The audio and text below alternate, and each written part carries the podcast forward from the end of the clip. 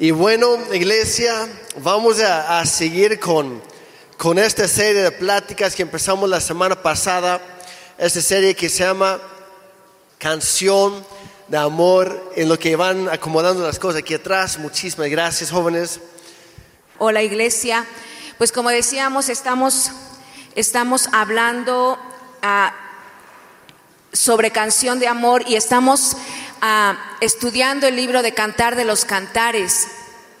Y como la semana pasada hablábamos, ah, empezamos esta serie, hoy es el segundo domingo, el día de ayer tuvimos un café para matrimonios, estuvo muy bueno, a ver los matrimonios que estuvieron, ¿verdad que estuvo muy bueno?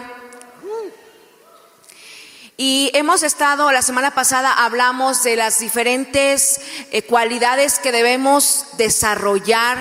Si tú quieres tener o vivir un matrimonio o tener un matrimonio exitoso, tenemos que desarrollar cualidades y tenemos que buscar estas cualidades. Ayer en el, el- café de matrimonios, como decíamos, hablamos de sexo que honra a Dios.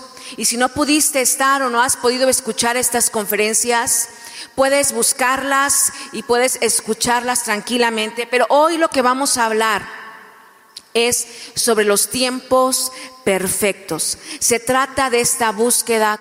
Y hoy vamos a hablar, por eso sacamos el corazón, vamos a hablar de cómo, cómo seguir o cómo conquistar el corazón de la persona que amas o de la persona que quieres amar algún día.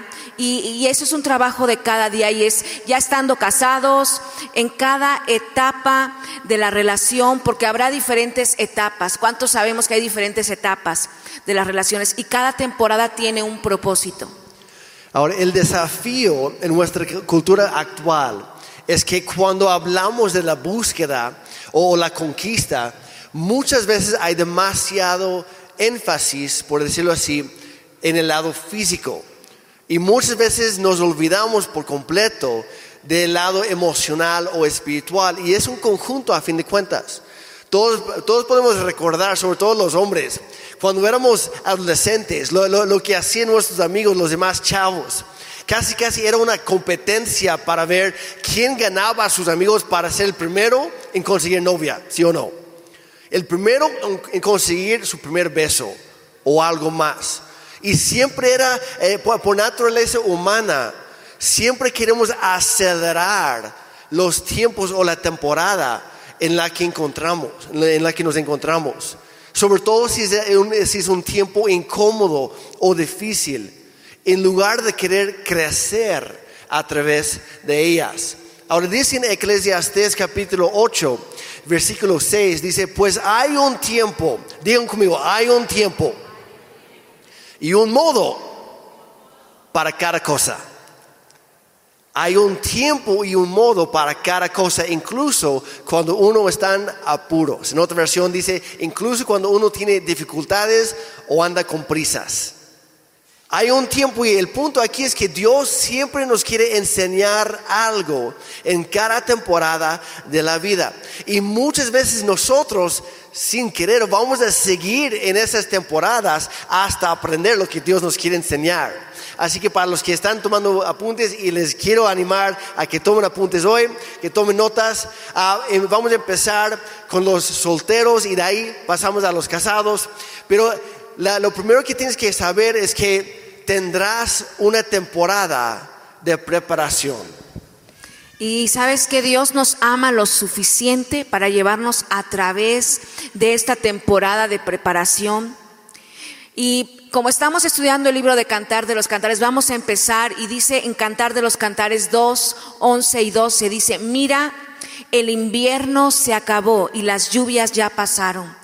Las flores están brotando, ha llegado la temporada de los pájaros cantores. En otra versión dice, el tiempo de la canción ha llegado y el arrullo de las tórtolas llenan el aire. ¿Y en qué estación o en qué temporada estás en este momento? Estamos hablando tanto a los matrimonios como a los jóvenes. ¿En qué temporada estás? A lo mejor en los jóvenes estás en la temporada de- del invierno o a lo mejor estás entrando a la primavera ¿Cuántos creen? ¿Cuántos solteros y solteras dicen amén? Yo estoy entrando a la primavera, primero Dios, ¿verdad? Y eh, esta mujer reconoció que tenía una temporada de invierno. ¿Qué es el invierno? El invierno es esa, temporada de preparación cuando no hay muchas flores, cuando no hay frutos, pero las raíces se están profundizando. Y sé que algunos desearían o hablando en cuanto a las relaciones, los solteros, hablando en cuanto a las relaciones, les encantaría que estuvieran en esos tiempos de primavera donde todo está floreciendo. ¿Cuántos desearían ahorita mismo encontrar la persona perfecta? Solteros. A ver, ¿dónde está, su Fe? ¿Dónde está su fe, jóvenes? ¿Cuánto les encantaría ahorita mismo encontrar a esa persona que has estado esperando? Y Dios tiene un invierno porque te está preparando para esa primavera. Sé que a todos nos encantaría, yo estuve en el lugar de ustedes y a todos nos encantaría saltar esta temporada por completo. Pero lo que queremos animarte es que, que, no menosprecies lo que Dios está trabajando en ti en este invierno. Tal vez Dios está trayendo sanidad en tu vida, sanidad de heridas, de relaciones pasadas, y Dios quiere traer esa sanidad. Tal vez eh, si tú estás aquí dijiste, y dices, mi matrimonio fue un desastre, yo estoy una persona que estoy soltera, pero estoy divorciado o divorciada. Dios quiere sanar esas heridas, eso que, que, sufriste o aquellas cosas que no, no supiste cómo hacerlas. Dios quiere traer todo nuevo. A lo mejor hoy estás aquí y pensando es que tú no sabes, esta persona me engañó o esta persona me lastimó y ahora estás aprendiendo a perdonar. Y Dios está en ese proceso de invierno, en sanar nuestras almas, hasta que llegue el punto en que puedas confiar de nuevo. Y si tú estás en, un, en este invierno frío en tu vida, Dios está haciendo una obra, iglesia, para prepararte para la siguiente temporada. Ahora, podría ser que tal vez tu caso que tus raíces necesitan crecer más profundamente en lo espiritual antes de que seas lo suficientemente fuerte como para sostener el peso de una relación. Y para algunos de ustedes, jóvenes, chavos, muchachos, podría ser esto muy práctico. Ahora también podría ser para otras otra personas, ¿verdad? Porque la edad no marca la madurez. Pero es posible que antes de, entrar a esa relación, esa primavera, como decía Ana, necesitas crecer y madurar. Necesitas aprender a ser responsable. Por ejemplo, tal vez tú tienes, en tu caso, tienes que aprender a hacer los pagos a tiempo de luz, agua y renta todos los meses para empezar. Es un buen inicio. Alguien más a lo mejor necesita aprender por fin a llegar puntualmente al trabajo todos los días a ser cumplido. Para otros, urgentemente necesitan aprender a cambiarse la ropa interior por lo menos una vez cada tres días, para empezar, aunque sea. Lo creas necesario o no, tienes que empezar con algo. El punto es que todos en alguna área de nuestra vida necesitamos aprender a ser más responsables si vamos a estar listos para esa relación. Es un invierno, es temporal. El invierno no es malo, no es para siempre es preparación necesaria. Y ojo aquí, no se puede tener la primavera sin el invierno. No se puede tener la primavera sin el invierno. No saltes esta temporada, es necesario para ti. Abrázalo porque te está preparando para lo que viene.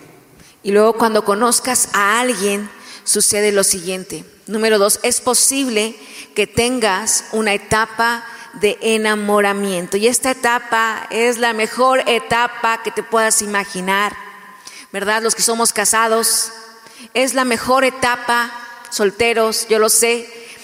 Son, son, conoces a alguien y tiene sentido todas las cosas en la vida. ¿Verdad? Son perfectos, perfectos, perfectos. Es la persona más hermosa que has visto en todo el universo todas las canciones de amor en la radio por fin cobran sentido. Yo no sé si te acuerdas cómo fueron esas etapas. Yo recuerdo cuando, cuando yo conocí a Jeremy y yo recuerdo haber venido en el avión y venía yo sola eh, porque nos, conocí a sus papás en, en, en Oregon. Sus papás viajaron de Canadá y se fueron a Seattle y luego pasaron a Oregon y yo estaba en la casa de mi, de mi cuñado. Y yo venía en el avión y de pronto empecé a escuchar un bolero y era como toda la gente estaba dormida y nadie podía disfrutar de este bolero. Pero yo venía, porque eran los vuelos que salen a las 12 de la noche de, de Oregon a la Ciudad de México, y todo el mundo con la luz medio apagada y, medio durmiendo, y yo venía escuchando canciones y yo decía, wow. Y son esas canciones, esos momentos en que cada canción que tú escuchaste, que se te hacía lo más aburrido, eh, contigo aprendí. Y dices, no, qué cosas. Y entonces empiezas a encontrarle ese sentido a esas canciones. Y, y entras a una tienda y de pronto empiezas a ver peluches. Y de pronto empiezas a ver cosas y no sabes qué más y qué más y qué más puedes comprar para tu amorcito. Y ya sabes, miras hacia las nubes y de pronto ves corazones pintados por todos lados. Dices, es que yo veo un corazón y te dicen, nada que ver, se ve una bola ahí. No, es que sí se le ve la forma de un corazón. Y los días que parecieran como el día de ayer o como el día de hoy, que se ven medios nublados, a ti te parecen que está con toda la luminosidad.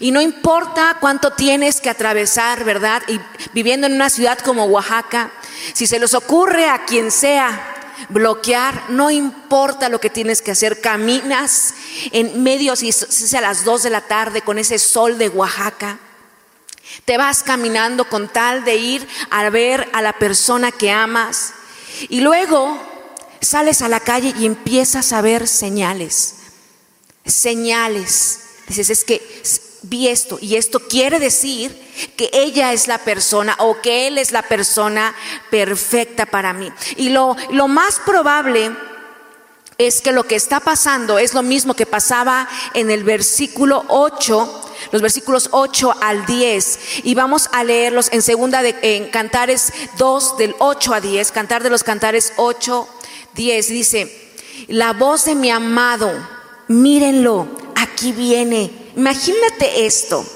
imagínate esta escena. La voz de mi amado, mírenlo, aquí viene. Y mira lo que dice, saltando por las colinas, brincando por las montañas. Ahora, es ella hablando acerca de él y hombres, sí o no, esto no parece nada varonil, ¿verdad? O sea, anda saltando como quién sabe qué sobre las colinas. Pues y sí lo estamos haciendo, ¿por qué? Porque el amor nos hace hacer cualquier cosa, ¿verdad? Hombres, también mujeres.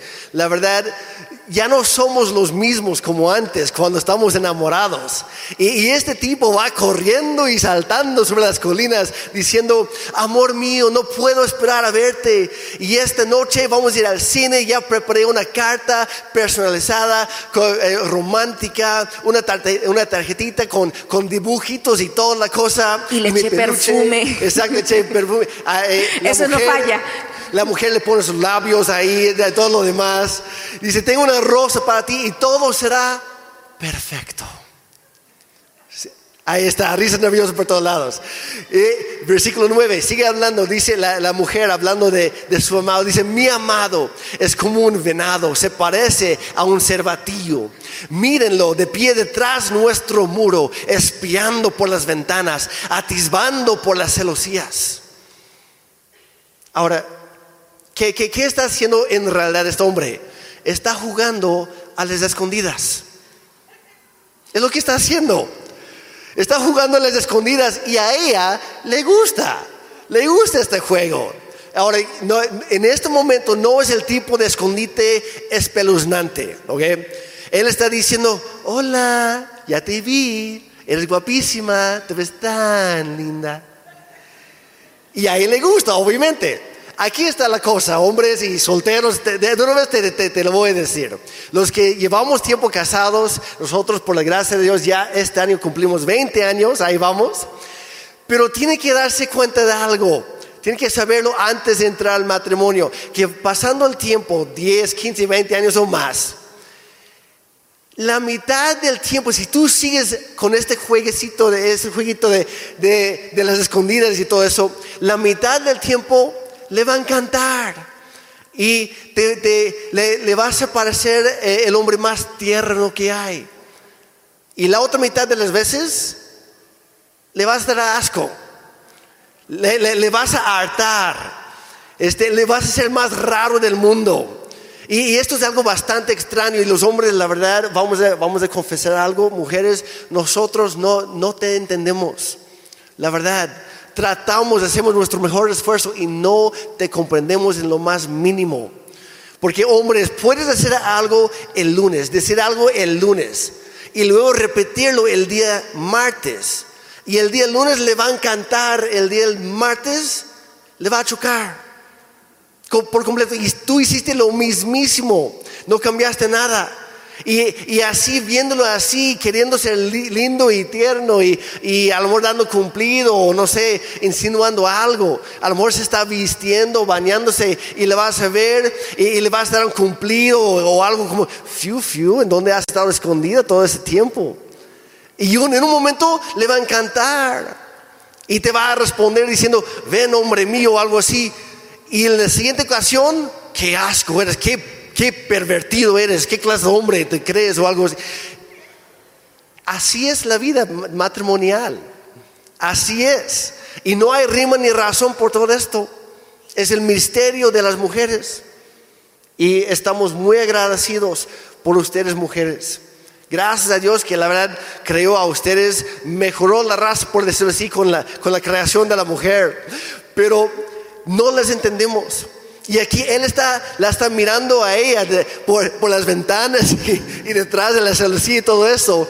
Y los dos están en un momento de enamoramiento. Y ella en este momento piensa que él es adorable. Y dice en el versículo 10, mi amado me habló y me dijo, levántate, amada mía, ven conmigo, hermosa, mujer hermosa. ¿Quién le está diciendo? Está diciendo, oye, vamos a tener una cita, vamos a salir, vamos a hacer algo. Y están enamorados el uno del otro. Hay una temporada de enamoramiento y en ese momento todo está perfecto. Es posible que tengas una temporada como esta. Nosotros pusimos a investigar sobre las emociones detrás del enamoramiento y solo, solo por diversión y lo que dicen los expertos es que esta temporada generalmente dura entre un día y seis meses. En casos muy, muy raros, dice que los expertos que dura hasta dos años. La temporada del enamoramiento dura entre un día, por eso a veces encontramos chicos y chicas que dicen, ay, es que me gusta este, y luego ve otro, ay, no, es que ya me gustó el otro.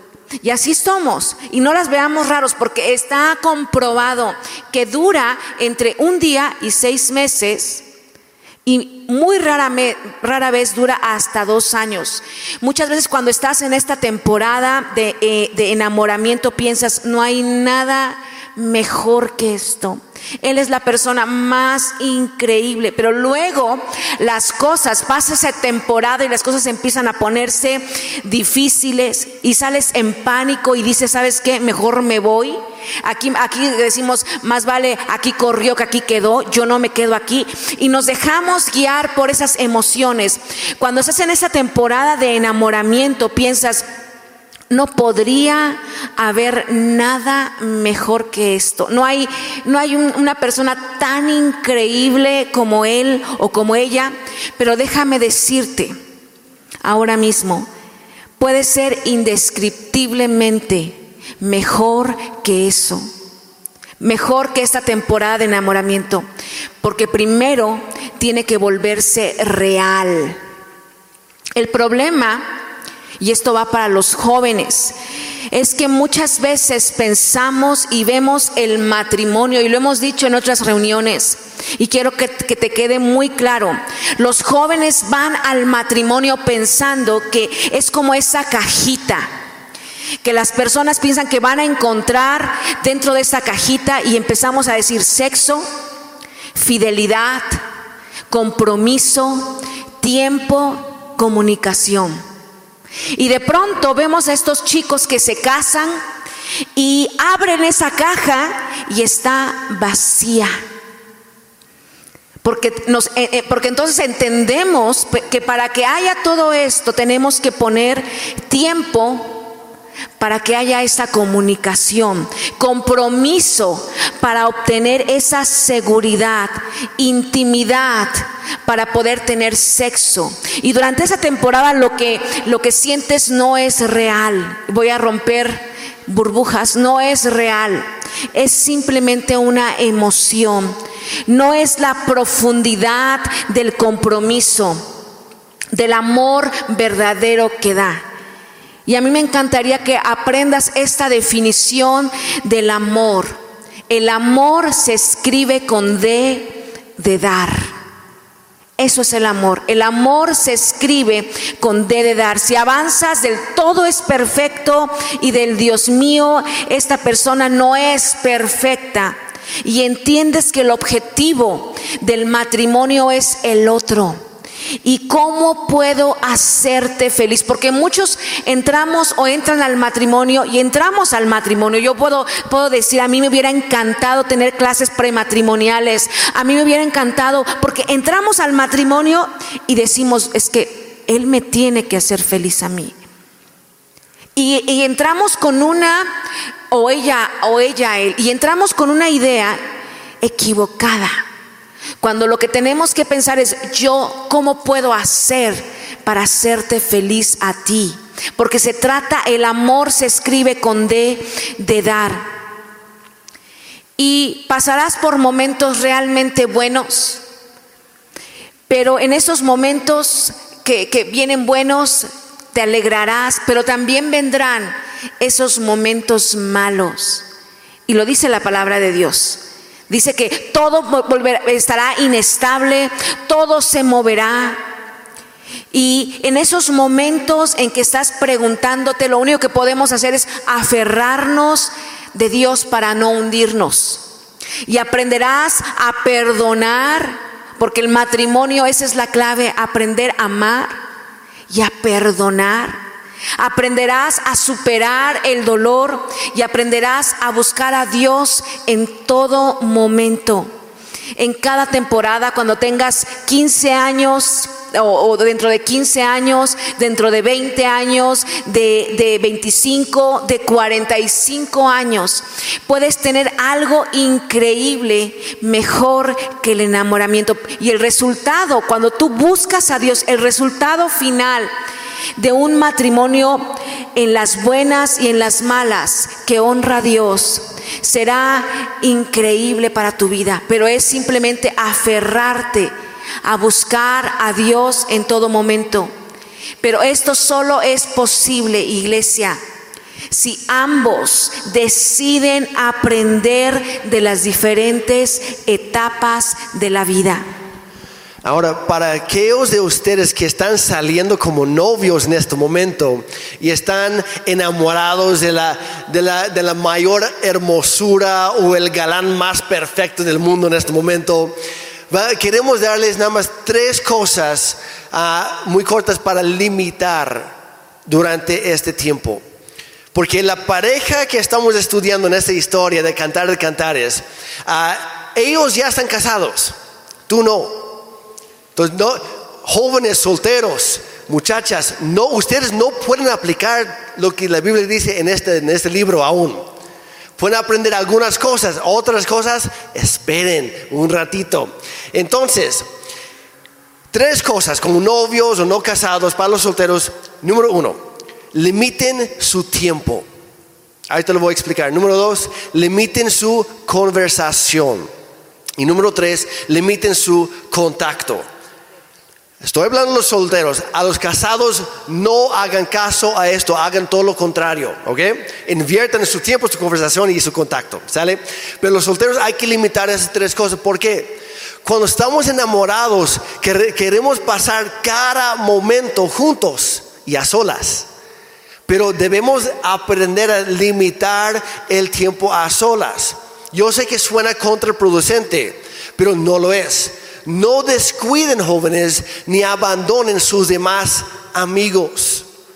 No sean demasiado exclusivos. Y no hablo, muchachos, quiero aclarar, no hablo de andar con varias mujeres a la vez. No, no me refiero a eso. Hay seguridad en números, en manada.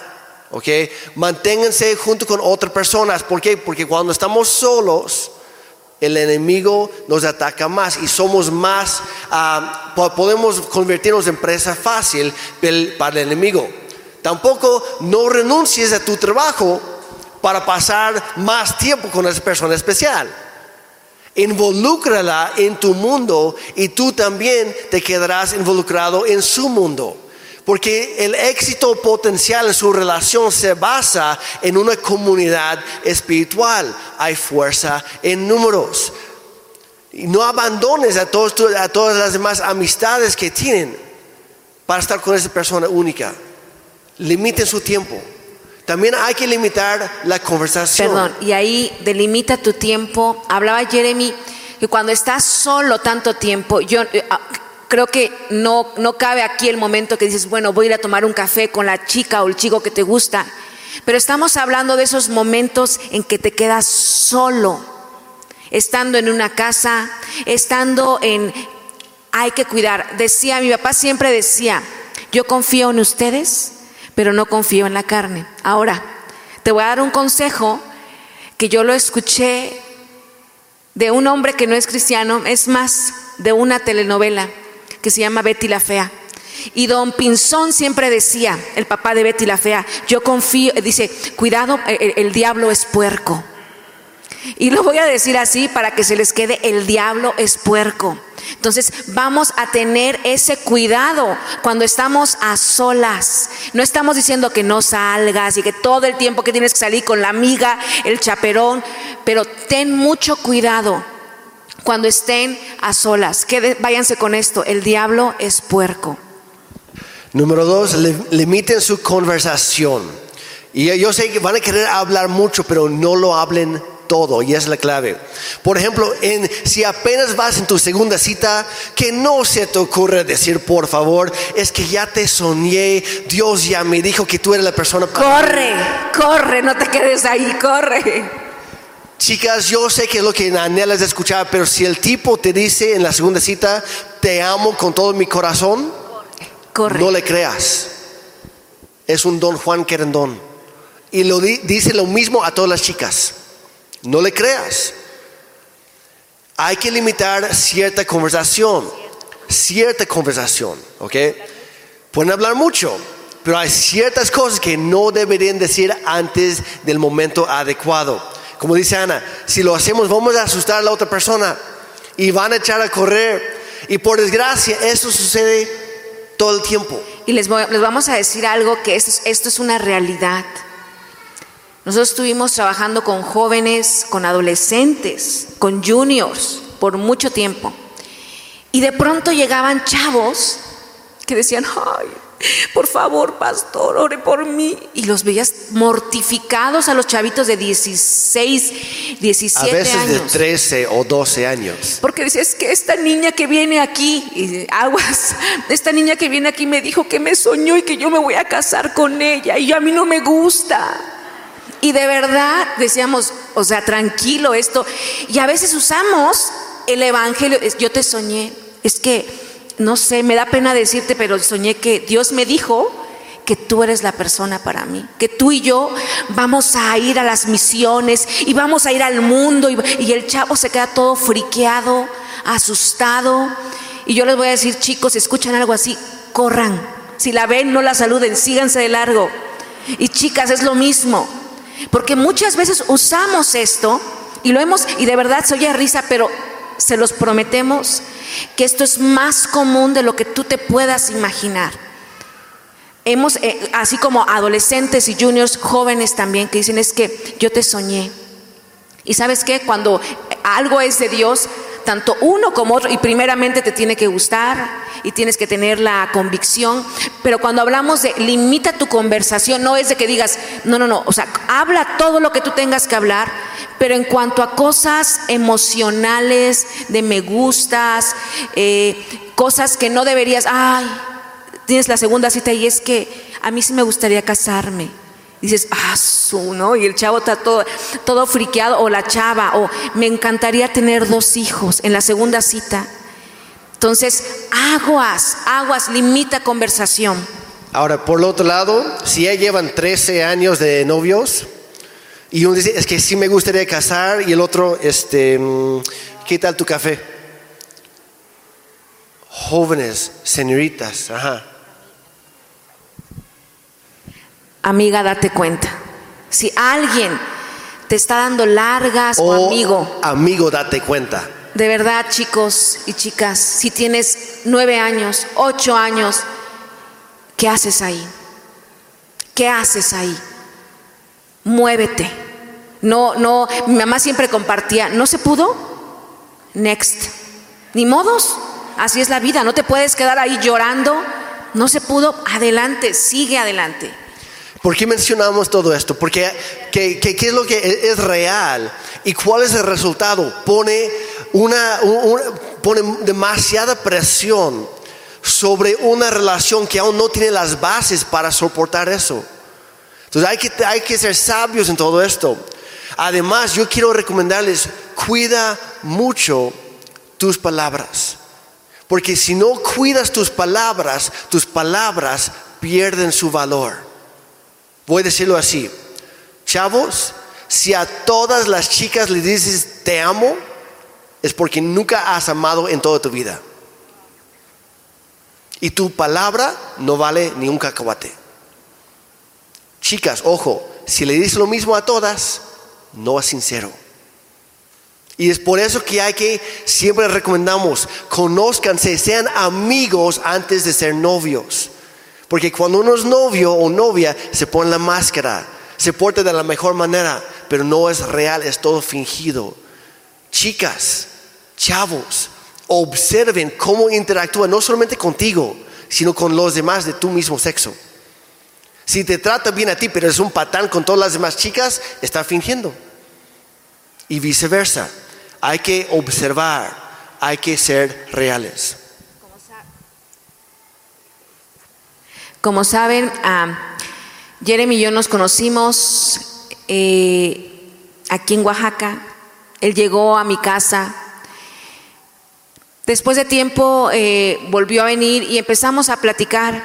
Llevábamos meses platicando por mensajito, porque él no estaba aquí, estaba en Puerto Escondido, y luego estuvo en otro pueblo. Y hablábamos y hablábamos y hablábamos y hablábamos. Y yo soy de las personas que a mí no me gusta, me gusta tener los pies bien plantados. Yo soy neta, no me gusta andar pensando, ay, es que, porque yo voy a decir, por mucho tiempo yo escuchaba, yo hablaba con chicas y me decían, ay, es que yo siento que este muchacho me mira, o sea, lo vi que me mira. Y, el chavo ni acaso, pues estaba viendo otra cosa. No, y este sí, me, yo creo que ya va a venir a verme. Y, están así las chavas pensando, es que yo creo que, o sea, sí lo he visto con varias miraditas, ¿no? Y a veces andamos así. Y yo soy de las personas que me gusta que me hablen con la verdad. Y después de un tiempo que estábamos hablando y hablando y hablando y horas y horas hablando, yo cuando estudié en Cristo para Naciones Marco Barrientos me dio un consejo. Y ese consejo yo se los doy a todas las chicas. Y él decía, cuando alguien ves que te, te, habla tanto y de pronto te invita a tomar un café o te, este, te, no sé, te lleva una flor, te, obviamente cuando tengan tiempo, no luego, luego que lo veas digas esto, porque si no se va a ir corriendo.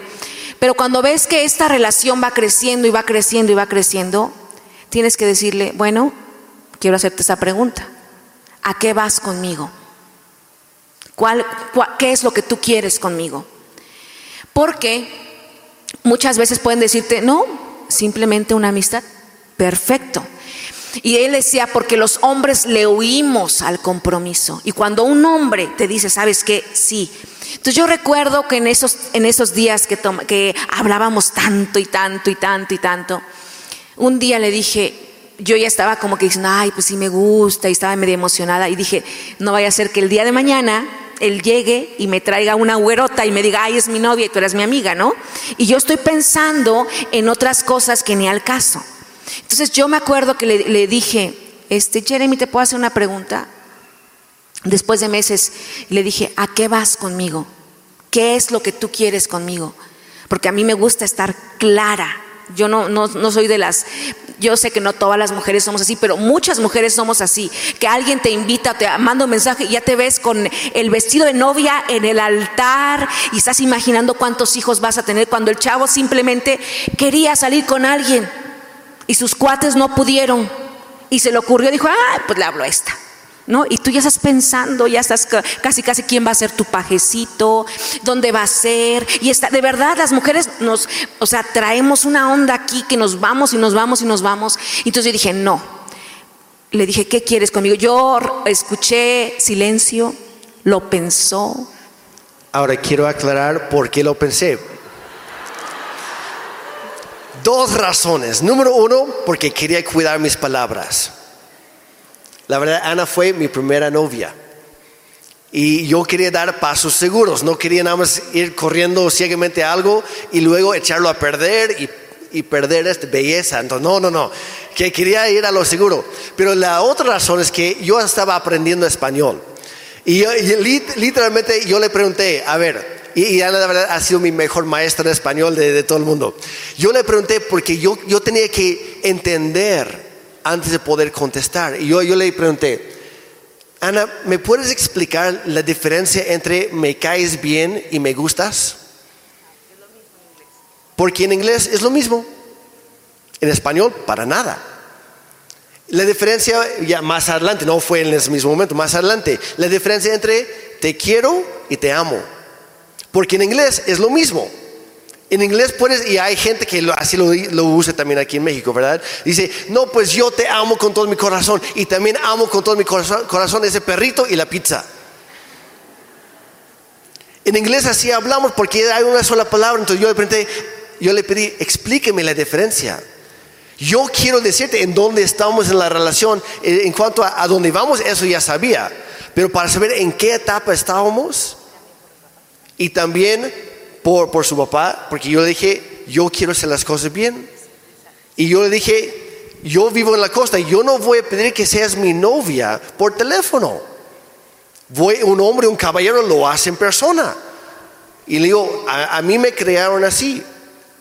Lo hace primero con los papás presentes.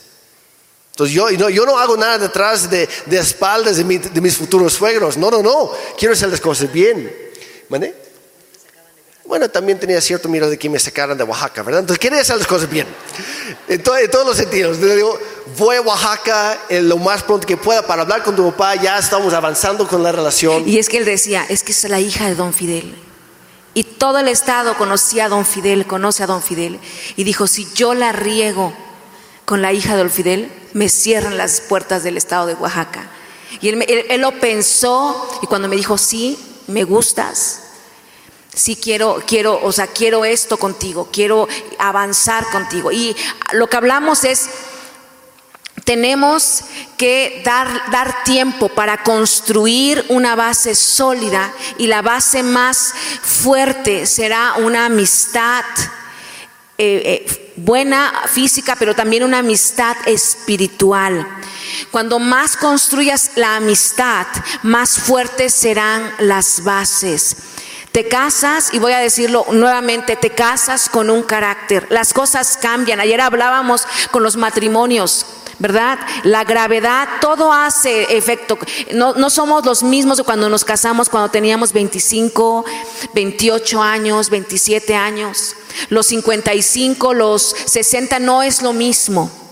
Pero tenemos que entender que cuando tú creas una base fuerte, que es una, una amistad, te casas con un carácter. Si hablas demasiado sobre cosas de, este, quiero casarme y quiero, yo escuchaba y voy a decirle así que no tenía. yo escuchaba de pronto chicas que decían, es que este, cuando, y, con los chavos, imagínense, no tenían ni novio, las chicas, este, y decían, no, es que yo sí quiero un anillo de brillantes, porque no me van a dar cualquiera. Hasta el día de hoy siguen solteras. Y voy a decir, y son de mi generación, que decían, es que yo sí quiero, este, y yo, y, y voy a decirlo, todos empezamos por algo. Nadie empezó usted, a ver, hagamos un recuento. Nadie está como cuando nos casamos. ¿Cómo empezamos? Con lo poquito y allí íbamos. Íbamos construyendo, pero esto se hace cuando te casas con, con alguien que tú amas, pero aparte de eso, es un amigo. Yo como le digo a Jeremy, a veces nos reímos y lo dije la vez pasada. A veces me dice Jeremy, ¿te caigo bien? Le digo, a veces. La verdad es que a veces, a veces no me caes nada bien. Y yo sé que a veces yo le caigo muy mal. Y yo sé que tu esposo muchas veces te cae mal y a veces te cae muy bien. Y así es, pero al fin y al cabo nos casamos con un carácter. Si hablas demasiado sobre cosas que no deberías hablar, pones un, peso extra en la relación y pronto que rápido se vendrá abajo. El tercer lugar, como decíamos, limiten su contacto y es lo que hablábamos de el diablo es puerco, ¿verdad? Es el momento, y estoy hablando hacia los solteros. Los casados esto no aplica y es para todos los solteros. En el momento que comienzas a tocar y acariciar y a frotar y a abrazarse y a besarse o lo que sea, de repente tus emociones y ese gigante que no debería despertarse antes del tiempo correcto, empieza a tomar control y el cuerpo siempre quiere más. Y esta relación irá de un lugar donde Dios no lo había establecido aún. Nuevamente no queremos construir una atracción solamente física o sexual Estamos construyendo una atracción espiritual y de amistad. Ahora no puedo decir que son novios no se pueden agarrar de las manos, pero y no pueden darse un beso, pero hay de besos a besos. Hay de abrazos a abrazos. Y tenemos que cuidar porque eso es lo que hace una base sólida. Cuando tú eh, eh, te, te, metes en una relación, no solamente a de amistad, sino espiritual. Y si estás enamorado, limita tu tiempo. Limita tu tiempo de estar con la persona a solas. Quiero aclarar esto. Limita tus conversaciones, que tú sepas que hablas. Limita tu contacto, y esto es para los solteros. Construye una amistad que les será útil para los años que vienen. Habla que, te puedas casar con un, con un amigo, porque el, día, el tiempo pasa y sin duda nos casamos con un carácter. Porque decimos todo esto, porque, y, yo sé que a veces preguntamos, ¿por qué tanto hablan de relaciones? ¿Por qué, ah, ¿por qué hablan de poner límites? Porque si no pones límites, las decisiones que tú empezarás a tomar no serán claras, sino no serán decisiones sabias, sino serán decisiones tomadas por las emociones. El escoger, y voy a decir esto y esto va a salir en la pantalla, y quiero que le tomes una foto y que tú lo sepas, porque tú no sabes cuántas, cuántos jóvenes hemos visto. Yo hablaba apenas con el grupo de alabanza y yo le decía, hay tantos jóvenes que yo he visto que tenían un futuro, tenían un llamado de Dios y que dices, este cuate la va a romper donde esté, porque son buenos en lo que hacen. Y hemos visto por malas decisiones. Ah, yo no sé si han visto la película de los increíbles cuando Edna Moda le dice, pero eres Elastigirl, ¿no? Eres Elastic, no te das cuenta. Y a veces nos da ganas de decirle, pero no sabes quién eres. O sea, date cuenta quién eres. Pero todo es, está sobre, sobre, esto para los solteros. El escoger correctamente a la persona con la que te unirás puede impulsarte hacia el destino que Dios tiene para tu vida una mala elección puede boicotear los planes de Dios que Dios tiene para ti. Y lo hemos visto vez tras vez tras vez por la desesperación, porque simplemente en la iglesia todas están bien feas y todos los chavos están bien feos y lo hemos escuchado vez tras vez. Y esto se dice en cada generación. Créanme, es que todos en él están bien feos. Ay, no, todos en él están bien feas. No, a mí sí no me gustan. Y entonces, cuando empiezas a salir con alguien o quieres salir con alguien, tienes que entender que primeramente, y voy a hablarlo así claramente, y voy a hablar claramente, tiene que ser cristiano para que puedan profesar la misma para que puedan correr en el mismo camino. Dice la Biblia, no os unáis, no se unan en yugo desigual. Discúlpeme, yo predico Reina Valera porque esa es mi formación y para mí es no unáis, no se unan en yugo desigual. Y el no de Dios es no. No es de que, bueno, si no está tan feo, si es tan buena persona, si es un alma caritativa, dice, no. Si quieres tener bendición en tu matrimonio, en tu noviazgo, dice la Biblia, no se unan en yugo desigual con los infieles. No salgas con alguien simplemente por salir. Vamos a estar en esa temporada de preparación y también eh, vamos a pasar esa temporada de enamoramiento. No salgas con alguien que no se interesa en conquistarte. Porque muchas veces es que yo soy la que le hablo, yo soy la que estoy ahí, yo soy... Lo que ves es lo que hay. A veces decimos, es que lo que pasa es que tú no sabes la vida que él ha tenido o la vida que ella ha tenido. Ha tenido unos malos padres. Ha tenido gente muy mala a su alrededor. Y yo, como Madre Teresa de Calcuta, ¿verdad? Yo voy a ir y voy a rescatarlo. Nadie cambia a nadie. Tú no eres salvadora o salvador de nadie. Las personas sí cambian pero por decisiones que tomen ellos. Entonces yo te animo que lo que, dices es que esto va a cambiar, cuando nos casemos cambia. Y la realidad es que no. Eres valioso, eres valiosa, mereces que alguien te conquiste. Lo vales. Una persona que no trate de conquistarte no te valora como debería. Tú lo vales. Chico, chica, vale. Vale la pena esperar y también vale la pena que tú, tú te des cuenta si esta persona hace cosas para conquistarte. Y otra cosa que me encanta, y, y, esto es algo que lo vemos vez tras vez, tras vez, tras vez. Estás saliendo con alguien y tienes un año, dos años, incluso tres, cuatro meses. Y de pronto estás viendo como que hay algo, como que si, nos gustamos y, y dices, pero, pero, pero e, ella o él dice, ¿sabes que no? Y lo hemos visto muchas veces, ponle nombre a tu relación. Ponle nombre a tu relación. Si tú estás hablando de que me gustas y que yo te gusto y que jajaja, ponle nombre a tu relación. O a veces sales y de pronto te das un beso y te abrazas, ponle nombre a tu relación. Y esto no solamente es para solteros, porque decimos es que no queremos que nadie sepa.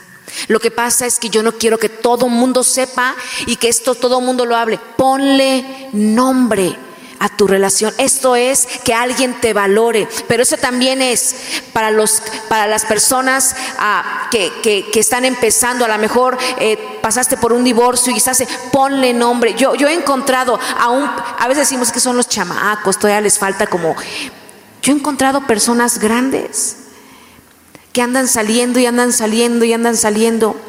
¿Y, y qué son? No, no, no, somos amigos nada más. Ponle nombre a tu relación. Y esto va para los jóvenes. Si tú estás saliendo con alguien estás saliendo con alguien y ya hablan de que me gustas y de pronto se agarran la mano y, ay, vamos al cine. pónganle nombre a esa relación. Porque siempre vas a ponerle nombre a lo que tú valoras. Y tanto chavos como chicas, si el otro o la otra no quiere ponerle nombre, es que para ellos es un juego. Escápate ya. Ahora, vamos a enfocarnos un poquito en cuanto a los casados. En cada temporada, porque ya están casados, ya están juntos, en cada temporada busquen la intimidad.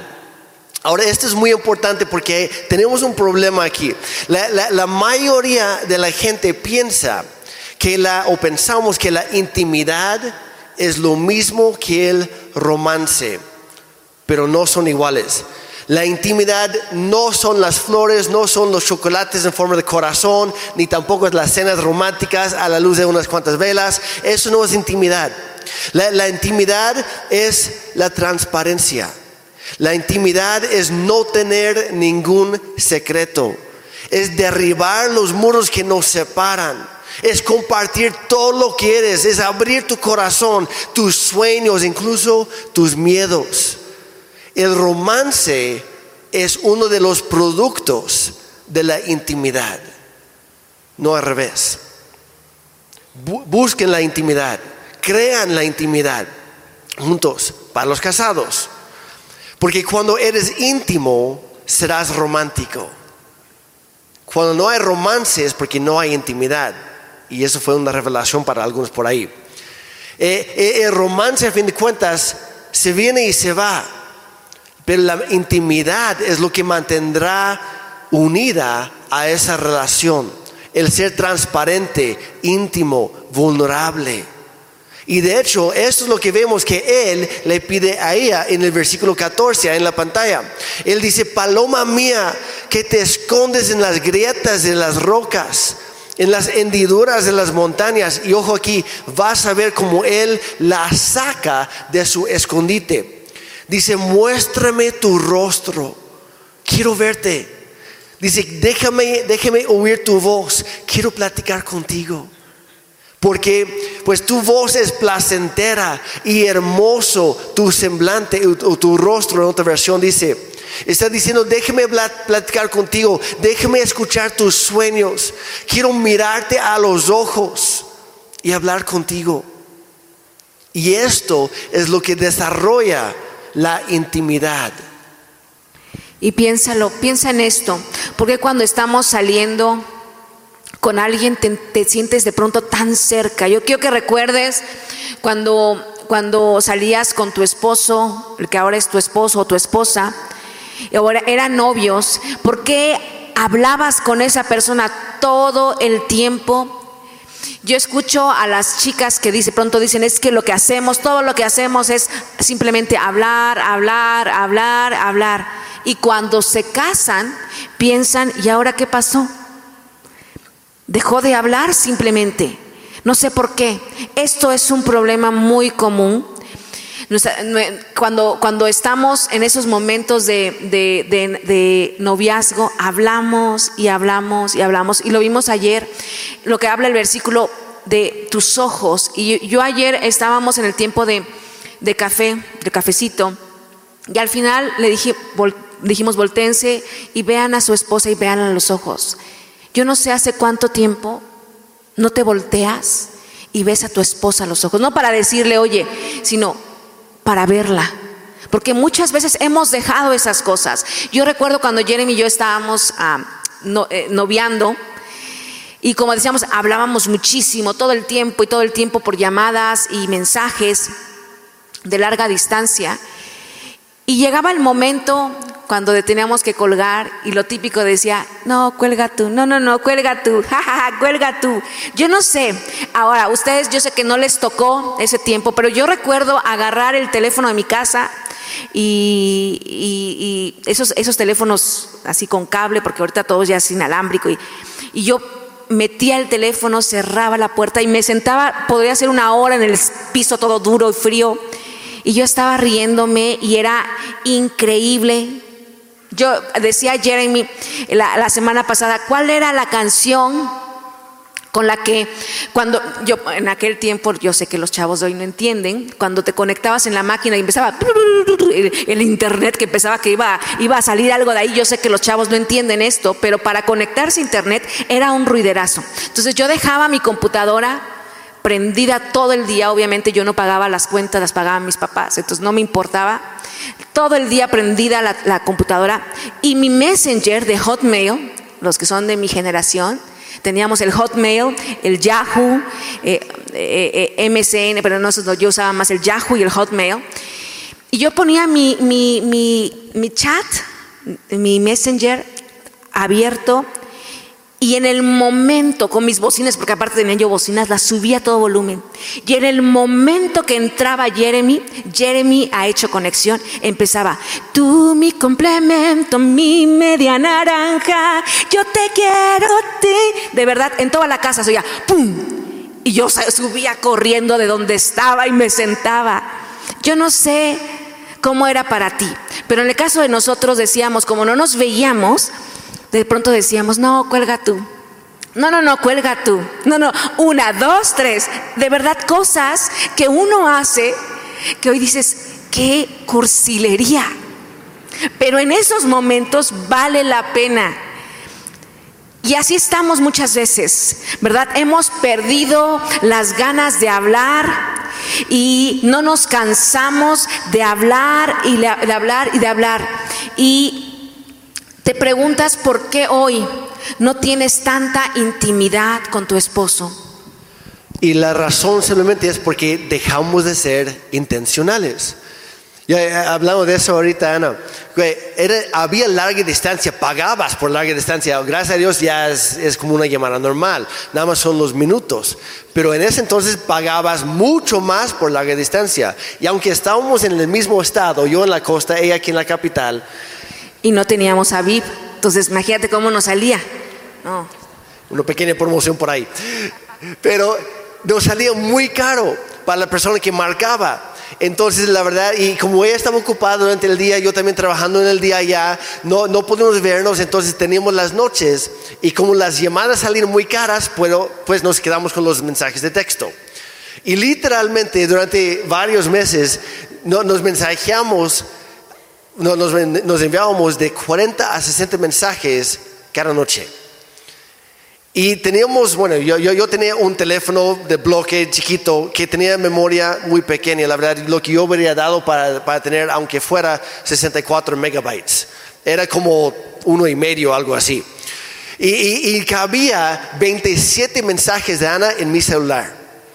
27 nada más. Y si quería recibir el siguiente, tenía que borrar el primero. Entonces, ¿qué hice? Saqué un cuaderno, literal, compré un cuaderno para esto y uno por uno copié todos sus mensajes. Ya los tengo hasta el Y se los prometo, esa libreta la tengo. Mensaje por mensaje, desde hola, ¿cómo estás? Buenas noches. O sea, de verdad, se los prometo, tengo esa libreta. Y, y se oye curso, pero todos decimos cosas así. ¿Cuál es el problema? Dejamos de hacerlas. Nos casamos, ah, como hombres pensamos, ah, pues ya la tengo, ya no la tengo que conquistar. No, es todo lo contrario. Hombres, las mujeres necesitan ser conquistadas todos los días. Y las mujeres dijeron, todos los días. Todos los días, hombres, mujeres, seamos intencionales. Y para los hombres, sobre todo, el problema aquí es que para la mayoría de nosotros nos, nos, gustan los grandes titulares, la historia resumida. Nos gusta la película, no el libro. ¿Están de acuerdo? Y aparte nos gusta el resumen de la película a veces, para saber si nos conviene verla todo o no. Pero a las mujeres son muy, son muy diferentes que nosotros hombres. A ellas les gusta tener 73 mil páginas de, de puro detalle. Quieren saberlo todo. Y cuando nosotros, como hombres, como esposos, no nos abrimos sobre absolutamente todo y le damos el resumen breve, ellas sienten un rechazo de parte de nosotros, sienten que les falta una intimidad real en la relación. No puedo exagerar lo importante que es invitar a hombres, a nuestra esposa, todos los días a nuestro mundo y ayudarle a ver todos esos pequeños detalles. Es lo que ella quiere, porque cada palabra es una semilla Y lo que tú siembras hoy es lo que tú vas a tener en casa el día de mañana. ¿Quieres tener intimidad? Siembra intimidad. ¿Quieres tener confianza? Siembre, siembra confianza. ¿Quieres, ¿Quieres tener transparencia y respeto? Tú como hombre siembra transparencia y respeto. Voy a decirlo así. Hemos escuchado la, la frase, el pasto parece ser más verde al otro lado de la cerca. Si el otro pasto se ve más verde es porque tú has dejado de regar el tuyo. Invierte nuevamente en tu relación, tal como lo hiciste cuando eran novios, haz lo mismo como casados y te irá muy bien. Levanta, edifícala con tus palabras, conquista su corazón todos los días. Y como estamos hablando ah, eh, con los casados, estamos hablando aquí de, de abrir nuestro corazón, de... Yo sé que las mujeres nos encantan los detalles. Yo de pronto digo, ¿y cómo iba? ¿Y cómo, y cómo se veía? ¿Y cómo? Y Jeremy, pues sí, ya, y yo digo, pero dime más, yo sé que todas son como yo, nos encanta todo lo que hay alrededor. Y los hombres son simplemente sí, no, así estuvo y se acabó. Y muchas veces es que así me dijeron y no pregunté por más detalles. Y si quieres llevar esto a otro nivel de crear esa intimidad, ábrete, abre tu corazón, habla acerca de tus miedos. Habla sobre todo lo que sientes, donde tú te has sentido débil, sobre donde te sientes inestable, donde te sientes tentado. Dile a tu esposo o a tu esposa, sabes que me siento débil en esta área y realmente quiero honrar a Dios. ¿Podrías ayudarme? O estoy un poco preocupado por esto, o esto está pasando por mi mente, o no estoy seguro de que estemos haciendo lo correcto en cómo estamos criando a nuestro hijo en esta área. Y cuando llevas esto a, a ese nivel, tienes una intimidad profunda que realmente construirá esta relación. Aquí está el resultado final. Y estoy a punto de, decir algo que hará que algunos de ustedes se sientan incómodos, pero lo voy a decir de todas formas. Los secretos, iglesia, tanto hombres como mujeres, los secretos que escondas de tu cónyuge pueden robar la intimidad que Dios desea para tu matrimonio. Los secretos que tú escondas esto va a robar lo que Dios quería o ha querido para tu matrimonio. Si algo has estado ocultando, si hay un secreto que estás escondiendo de, tu esposo, de tu esposa, nunca vas a poder disfrutar de esa intimidad que Dios desea. Y vamos a ir un poquito más rápido aquí. Entonces, en todas, en todas las temporadas busquen la intimidad en primer lugar. No cometen el mismo error que hace mucha gente no confundan el estar cerca de alguien con el ser cercano a alguien. Hay una enorme diferencia entre estar y ser. A menudo pensamos que es lo mismo, pero se lo voy a mostrar. Solo por compartir algo no significa que son cercanos. Todos los matrimonios compartimos la misma casa, la misma comida, la misma cama, la misma pasta de dientes, el mismo baño, que obviamente a veces le parece un asco todo eso, pero somos honestos, compartimos todo. Pero hay muchas personas que han caído en una rutina de estar cerca y no ser cercanos. La buena noticia es que siempre podemos mejorar. Cualquier pareja puede convertirse de una pareja que no son cercanos, no son íntimos, a ser la pareja más cercana del mundo, cuando buscan la intimidad juntos. No quiero simplificarlo demasiado, pero realmente, literalmente comienza con, oye amor, hablemos un rato.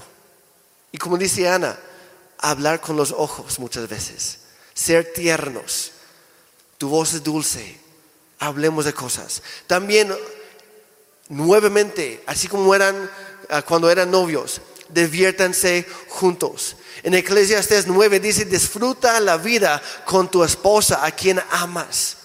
Ríanse juntos. Aprovechen cuando estén caminando para agarrarse de las manos. Si tu esposo o tu esposa camina más rápido que tú naturalmente, pues dale un poquito más para agarrarle de mano, para que no te deje atrás.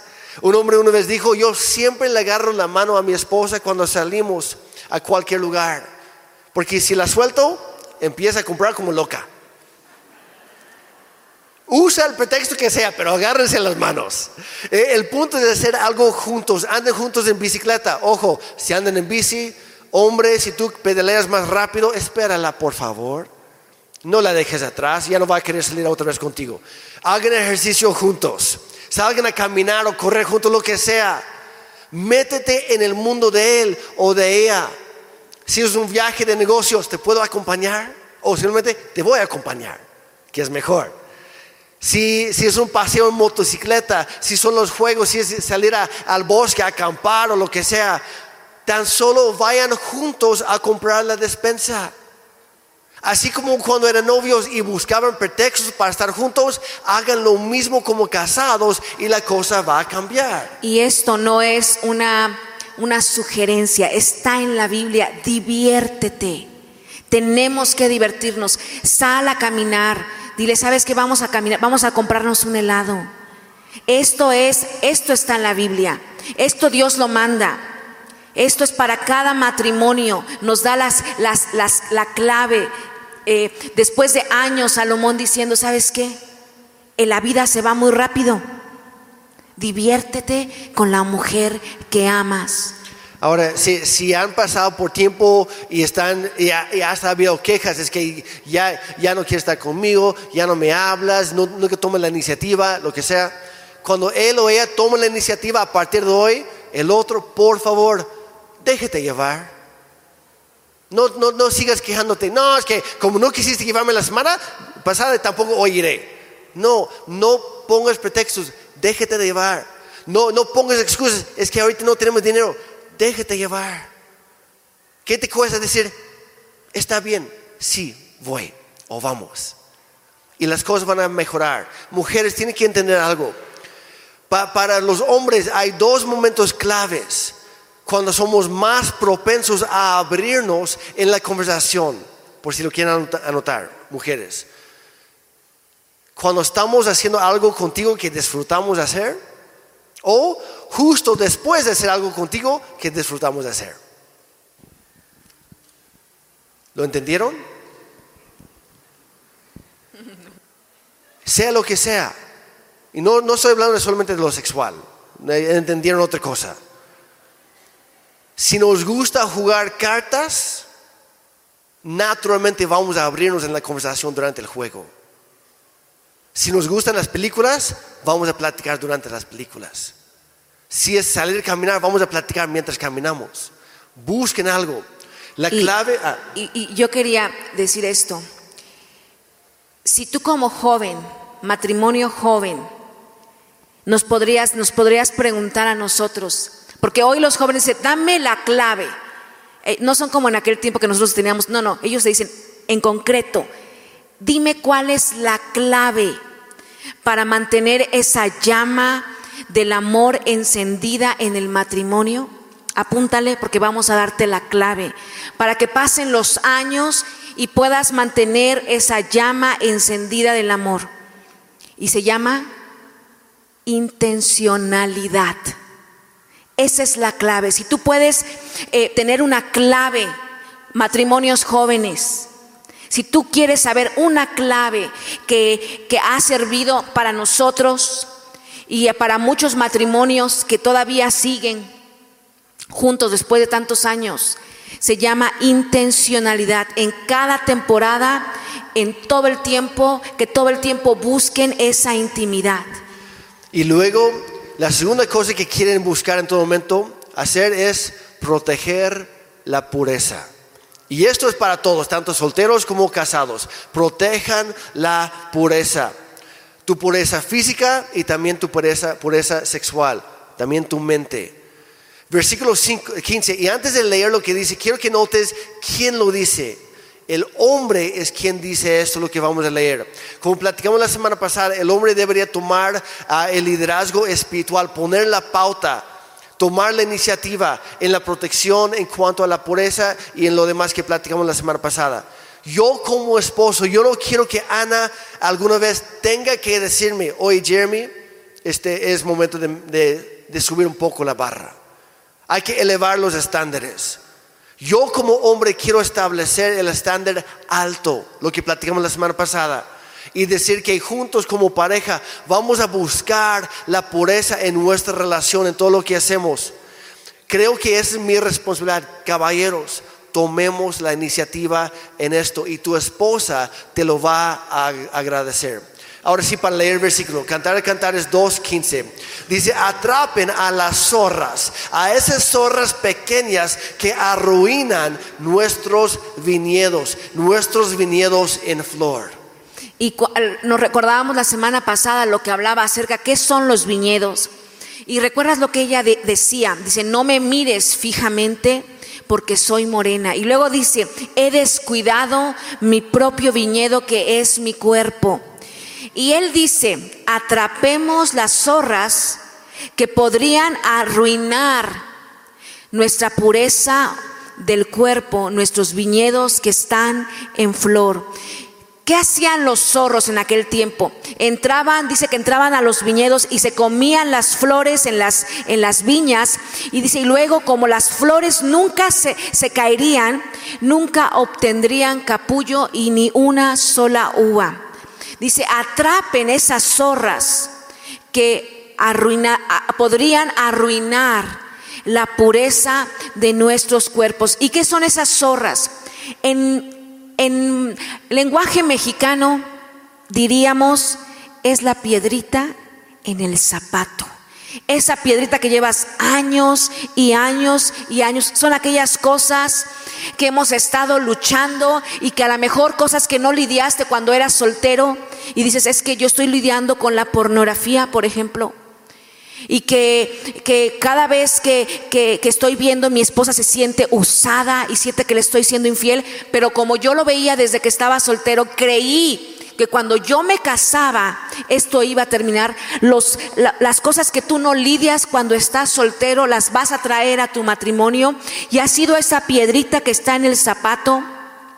Y muchas veces tenemos que venir, como David decía, con esa humildad y decirle, Señor, escudriñame y dime. Y la Biblia, sabes que no tiene fecha de caducidad. Quiero mencionar algo aquí. Hay, muchos tipos de zorras en las relaciones. Y, hay muchas piedritas. Y, algo, por ejemplo, eh, cuando hay transparencia, hay, estamos hablando de cosas, parejas, no se lo cuentan a la comadre o al compadre. Es para ustedes nada más. Si, si a lo mejor él o ella ya no te cuenta las cosas, es posible porque siempre se lo cuentes a alguien más y ya no te confía con sus luchas, con sus miedos, con sus inseguridades. Es para guardar esas cosas como pareja. Yo he encontrado a, a personas, a mujeres que, que les ha, como decía Jeremy, no solamente son las zorrotas como es la pornografía, y yo si te, animo, si tú estás pasando, porque podríamos hoy hablarte y decir, vamos a orar, pero esto, esto se trata de, aprender a, trabajar y, y, ser intencionales con esta zorra que se llama pornografía. Yo te animo que te vengas el martes al grupo Conexión de Hombres. Ellos están llevando un libro que ha sido de bendición te lo puedo decir, ha sido bendición para mi matrimonio. Es un libro que habla acerca de esto, de las batallas que tienen los hombres. Y yo te animo que te vengas y seas intencional. Pero no solamente ese tipo de zorras. A veces hay zorros más chiquitos que dices, es que siempre me dice que va a venir al, al evento de mis hijos y nunca llega. Siempre me dice que va y nunca lo hace. Y yo lo puedo ver tan solo aquí, que dicen, es que yo llego y no llegó. Es que yo voy y no llegó. Y a veces me pregunto, si eso lo hace con nosotros, que no nos conoce, que a veces uno quiere quedar bien con los demás, ¿cómo será en familia? Y a veces tenemos que saber que son esas pequeñas piedritas que no hemos lidiado. Y la Biblia, ¿sabes que Muchos dicen es que la Biblia es un libro muy antiguo. O la Biblia es, no, la Biblia es un libro que no tiene caducidad y sigue estando vigente. Y si no atrapas estas zorras, tarde que temprano van a arrasar el viñedo y nadie lo va, lo va a ver. No vas a ver cuando termina todo esto. Así que si eres soltero y estás saliendo con alguien que constantemente está deshonrando a Dios en el área sexual y dices, es que yo lo voy a, yo lo voy a cambiar, necesitas saber que a la larga tú también terminarás igual. Y siempre decimos, dime quién son tus amigos y te diré tu futuro. Somos la suma de nuestros cinco mejores amigos y ponte a pensar quién son tus amigos. Básicamente cuando se trata de sexualidad en la relación de pareja, como dijimos la semana pasada, tenemos dos opciones. Honramos a Dios juntos o pecamos juntos, no hay otra. Si quieres tener un matrimonio que honre a Dios, debes tener citas que honren a Dios. Lo que no puedes hacer aquí adentro, no lo hagas allá afuera. Si tú dices, es que a mí no me gusta, lo que no haces aquí adentro, lo que tú no escuchas aquí adentro, no lo escuches. Lo que tú no miras aquí adentro, no lo mires allá afuera. No construyas tu futuro matrimonio sobre una base de pecado. Entonces, sin importar lo que haya sucedido en el pasado, porque no podemos cambiarlo, pero a partir de ahora hay que tomar esta decisión. Vamos a hacer lo que es correcto. A partir de este día en adelante vamos a honrar juntos a Dios. Si quieres honrar a Dios con pureza sexual, les queremos dar cuatro ah, consejos muy rápidos, para ser muy rápido para que lo, anotes por ahí. Cuatro consejos. Y esto es para tanto los solteros, como, sobre todo para los solteros sobre todo. Hay, uno que, que, que sí aplica para ambos. Pero, número uno, establece y comunica tus estándares desde el principio. Cuando conoces a alguien, simplemente le dices, oye, hay ciertas cosas que yo no hago. No esperes hasta estar en el asiento trasero del auto para, para comentarle, ¿sabes qué? Se me olvidó decirte que yo no tengo relaciones sexuales antes del matrimonio. Se me fue, no, dile desde antes. Y sabes que la gente que ya está buscando otra cosa te va a dejar en paz. Y no vas a perder tu tiempo ahí.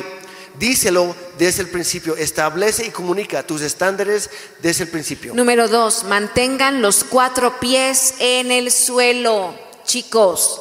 Yo te animo que anotes esto, estas cosas, porque eso está muy bueno y muy práctico. Mantengan los cuatro pies en el suelo, porque si tienes cuatro pies en el suelo y estás viendo una película, no corres peligro. Pero en el momento en que sus dos pies pasan por encima de tus piernas y descubres, ay, él, él tiene vellitos, no, ella no tiene vellitos. Y entonces la cosa empieza a ponerse más y más peligrosa. Número tres, así que recuerden, los cuatro pies en el, en el suelo, no en el cielo, en el suelo. El corazón en el cielo, pero los pies en la tierra. Número tres, mantengan todo abotonado, cerrado y en su lugar. Yo diría atado, con cierres, cremallera, arriba, todo. Es sorprendentemente fácil lo, fácil que es sexualmente puro cuando toda la ropa está puesta. Pero al comparar cuando hace falta algo, algo que, eh, qué peligro es.